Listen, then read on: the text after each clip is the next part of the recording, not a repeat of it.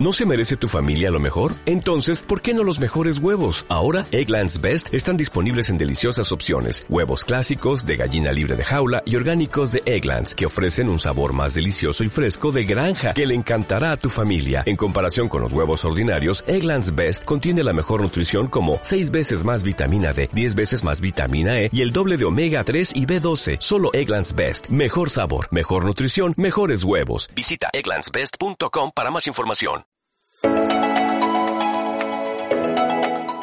Escuchas Chatbots en Español, un podcast producido por The Neon Project en el que hablamos de interfaces por voz, inteligencia artificial aplicada a la mensajería instantánea, asistentes virtuales y, en definitiva, chatbots. En este episodio nos centramos en la industria de los asistentes por voz. Comentaremos las previsiones del crecimiento del sector, principales usos y limitaciones de los asistentes virtuales, vías de monetización y acabaremos con el anuncio del Planeta Chatbots Awards. Soy Lola Buendía y aquí arranca el tercer episodio de Chatbots en español.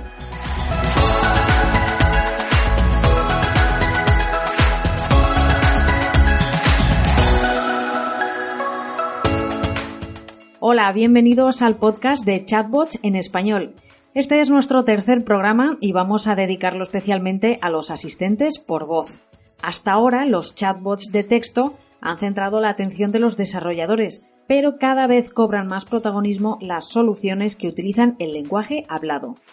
Empezaremos comentando la posición en el mercado de los grandes gigantes tecnológicos, que están compitiendo por ganarse un hueco en nuestros hogares con productos cada vez más completos. Analizaremos también las principales dificultades con las que los usuarios nos estamos encontrando a la hora de interactuar con los asistentes. De hecho, una de las principales dificultades es que no sabemos qué hacer con ellos. Explicaremos los posibles usos de los asistentes por voz. Y como este podcast está dirigido especialmente a todos los que desarrolláis chatbots, también daremos algunas ideas sobre hacia dónde parece que apunta la industria a la hora de rentabilizar este tipo de desarrollos. Para acabar, os adelantaremos que está muy cerca el concurso de chatbots de Planeta Chatbot. Atentos. Todo esto y más en el podcast de hoy. Os recordamos que estamos encantados de recibir sugerencias para los próximos programas y que podéis hacerlo a través del grupo de Facebook de Chatbots en Español. Por cierto, ahora estamos también en Spotify. Todos nuestros podcasts están ya disponibles en esta plataforma, además de, como hasta ahora, en iVoox.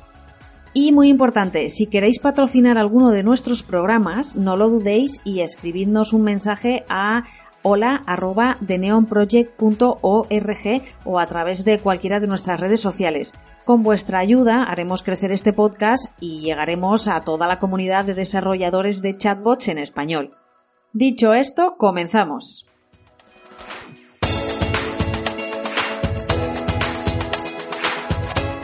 Y como decíamos, en este podcast vamos a centrarnos en los asistentes por voz. Actualmente los asistentes virtuales alcanzan una cuota de mercado del 30% en Estados Unidos. Su uso está creciendo también en España y América Latina. De hecho, están experimentando un crecimiento mayor del que vivieron los móviles y las tablets en la misma fase de madurez. Esto en parte es gracias a que los altavoces inteligentes están consiguiendo hacerse un hueco en nuestros hogares. Los tres grandes players tecnológicos se están repartiendo el mercado doméstico. Los recordamos. Alexa es el asistente virtual de Amazon, que como ya os avanzábamos en el anterior podcast, ha lanzado una serie de nuevos productos que integran a este asistente. Google, por su parte, cuenta con Google Assistant, que ha integrado en sus productos Google Home. Y el tercero en discordia es Apple, que tiene como asistente virtual a Siri y que ha lanzado HomePod. Los compañeros de The Neon Project han analizado las funcionalidades de cada uno y nos parece que Google Assistant ofrece más opciones, es algo más completo. Pero la verdad es que Alexa nos ha convencido porque ha conseguido ganarse el amor de los usuarios gracias a su personalidad.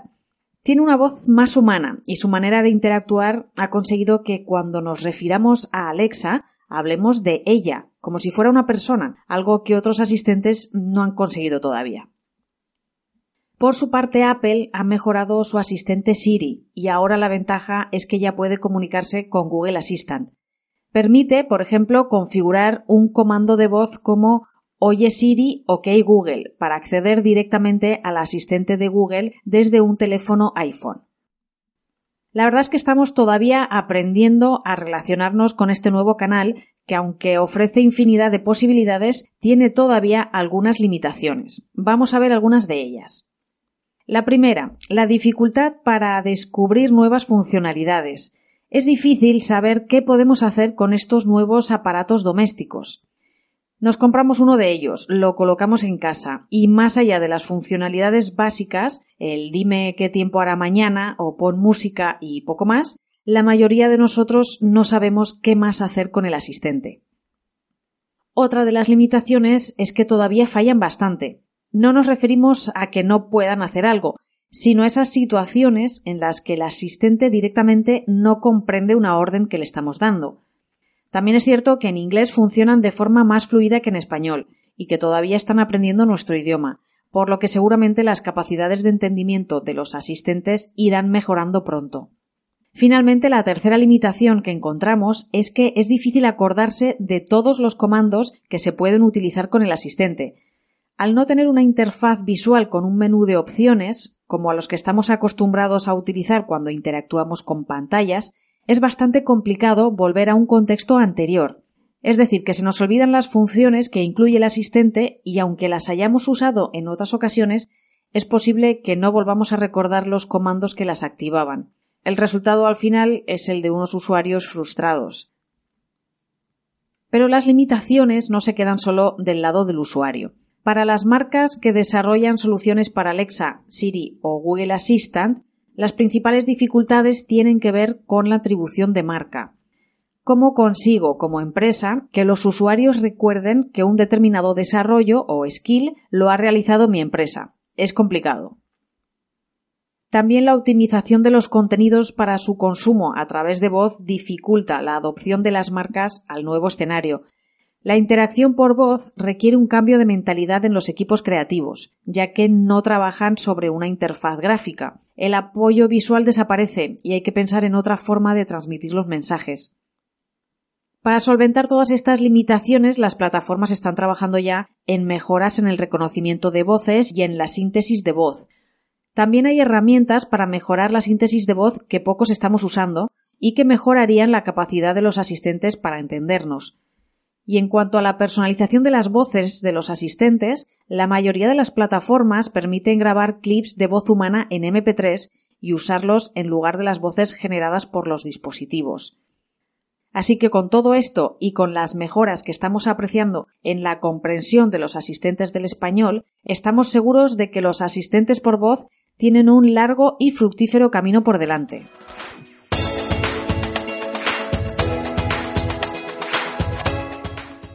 Nos queda claro entonces que la industria de los asistentes por voz está en pleno crecimiento.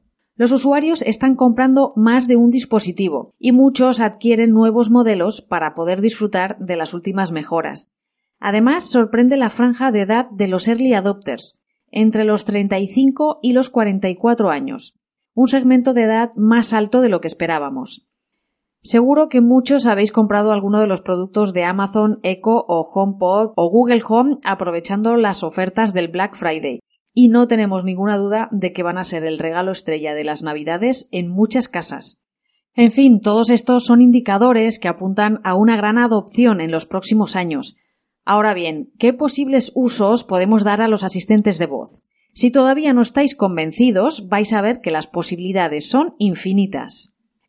En el episodio anterior de este podcast ya os avanzábamos las utilidades de los nuevos productos de Amazon. Desde enchufes inteligentes, microondas conectados, altavoces con pantallas incorporadas. Todos ellos son dispositivos para el hogar que realizan distintas funciones más o menos interesantes. Pero lo que nos ha parecido realmente revolucionario es el uso de asistentes virtuales para las personas con discapacidad o para quienes tienen dificultades usando pantallas y teclados. Por ejemplo, nos ha parecido brillante el skill para personas con Alzheimer de Google Assistant, que podría ayudar a los enfermos a realizar tareas cotidianas. Otro campo en el que se está investigando es el de la asistencia médica, ya que los dispositivos conectados podrían ayudar a mejorar la adherencia a tratamientos médicos o incluso realizar tareas de teleasistencia en el hogar. También hay mucha esperanza en la voz como una opción para reducir el tiempo en pantalla o para sustituir el uso de estas. Por ejemplo, en el caso de discapacidad, como comentábamos, o cuando se tienen las manos ocupadas o no se ve con claridad. Un ejemplo de esto es cuando vamos conduciendo. Un 62% de los usuarios de asistentes virtuales dicen que los utilizan mientras conducen. En la mayoría de estos casos, los asistentes con los que interactúan los conductores se encuentran integrados en el teléfono móvil, pero imaginamos que conforme los relojes inteligentes vayan ganando independencia de los teléfonos, estas pequeñas pantallas impulsarán todavía más la adopción de la voz. De momento, la mayoría utilizamos los altavoces inteligentes para escuchar música, hacer consultas, encender y apagar electrodomésticos, la calefacción o las luces, la mayoría son actividades que realizamos en momentos de descanso. En este sentido, las estadísticas apuntan a que el 38% de los usuarios utiliza los asistentes cuando están en casa relajándose. Para muchos usuarios, los altavoces inteligentes también son una manera de mantenerse al día de las noticias, e incluso empiezan a ser un sustituto de la radio. Los medios audiovisuales con una larga tradición radiofónica son los que más están apostando hasta ahora por los asistentes de voz, a través de boletines informativos, emisiones en directo y podcast. Un ejemplo es el de la BBC, que ha creado la BBC Kids Skill, destinada al público infantil y que permite a los más pequeños jugar, cantar y bailar con los personajes de la cadena.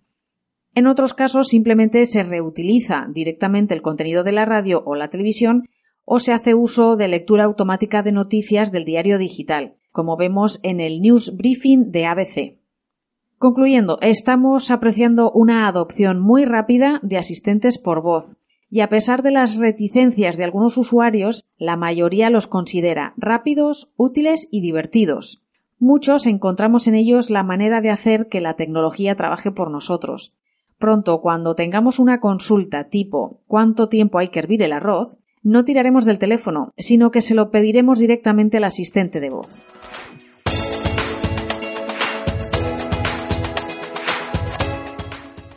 Tenemos claro que los asistentes por voz van a tener un papel cada vez más protagonista en el desarrollo de chatbots. Pero de nuevo nos surge la duda habitual. ¿Qué modelo de monetización seguirá la industria? En el podcast anterior ya avanzábamos algunas ideas sobre cómo rentabilizar el desarrollo de chatbots. En esta ocasión hemos querido profundizar en el modelo de negocio que podría estar detrás de las principales plataformas de asistentes virtuales, vamos a ver que Amazon y Google apuestan por modelos de negocio muy diferentes. El primero, con Alexa, parece estar enfocado en unir los diferentes puntos de contacto del ecosistema de Amazon, siguiendo una estrategia de fidelización del usuario. En otras palabras, lo que quiere Amazon es que sus clientes compren siempre en su plataforma, con independencia del método de acceso que utilicen. Google también tiene su propio ecosistema, en el que destaca su fuerte presencia en el mercado de la publicidad online. Esto podría darnos una pista de hacia dónde se está encaminando el modelo de negocio de Google Assistant, que podría estar destinado a ayudar a Google a mantener su hegemonía como puerta de acceso a Internet a través de las búsquedas de los usuarios. De una forma u otra, los asistentes de voz parecen estar preparados para incorporar publicidad o recomendaciones de productos en un futuro próximo. Y aquí de nuevo nos surge una duda. ¿Estarán los consumidores preparados para recibir mensajes comerciales a través de los asistentes de voz? Esta es una de las preguntas más importantes que la industria se está haciendo en este momento. El uso creciente de ad blockers, estos programas que bloquean los anuncios en las webs, podría apuntar al rechazo que sienten los consumidores hacia los anuncios intrusivos. ¿Cómo van a sentirse los usuarios al recibir anuncios o recomendaciones a través de una interfaz de voz? Es fácil imaginar que no muy bien. También hay que tener en cuenta otra cosa. Las interfaces de voz no admiten muy bien las listas de elementos. Es decir, si un usuario solicita una recomendación sobre un producto, el asistente debería darle una lista de opciones a través de voz. Esto resultaría tedioso, pero además es posible que el usuario perciba la recomendación como poco fiable, ya que quizás dude de si esa selección de opciones tiene un interés de patrocinio o publicitario detrás. Al menos así es como lo explican en un estudio de Global Web Index, que también pone sobre la mesa la cuestión de si hay espacio para mensajes comerciales en los entornos físicos en los que se encuentran los asistentes de voz. Casi dos tercios de los usuarios tiene el dispositivo en su sala de estar y más de la mitad en el dormitorio. Son entornos relajantes y de desconexión, pero lo más importante, son espacios muy personales.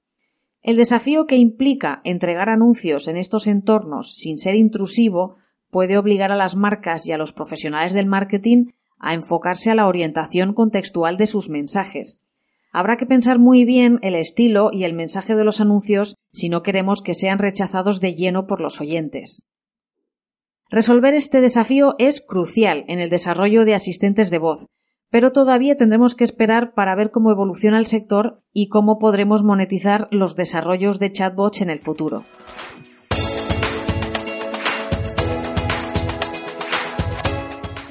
Antes de acabar, queremos aprovechar la oportunidad para anunciaros la segunda edición del Planeta Chatbots Awards, unos premios que pretenden galardonar a los mejores chatbots de 2018 en el mercado hispanohablante. En esta edición a las categorías de Big Corporate y New Initiative se ha añadido una nueva, Startups. Big Corporate está dirigido a aquellos chatbots desarrollados por grandes compañías y New Initiative busca proyectos de marketing o comunicación en los que el chatbot se sitúe al margen del negocio principal de la compañía. El jurado encargado de seleccionar a los ganadores está compuesto por un grupo de expertos de compañías como IBM, Gartner, Oracle, la Asociación de Marketing de España o Telefónica Colombia.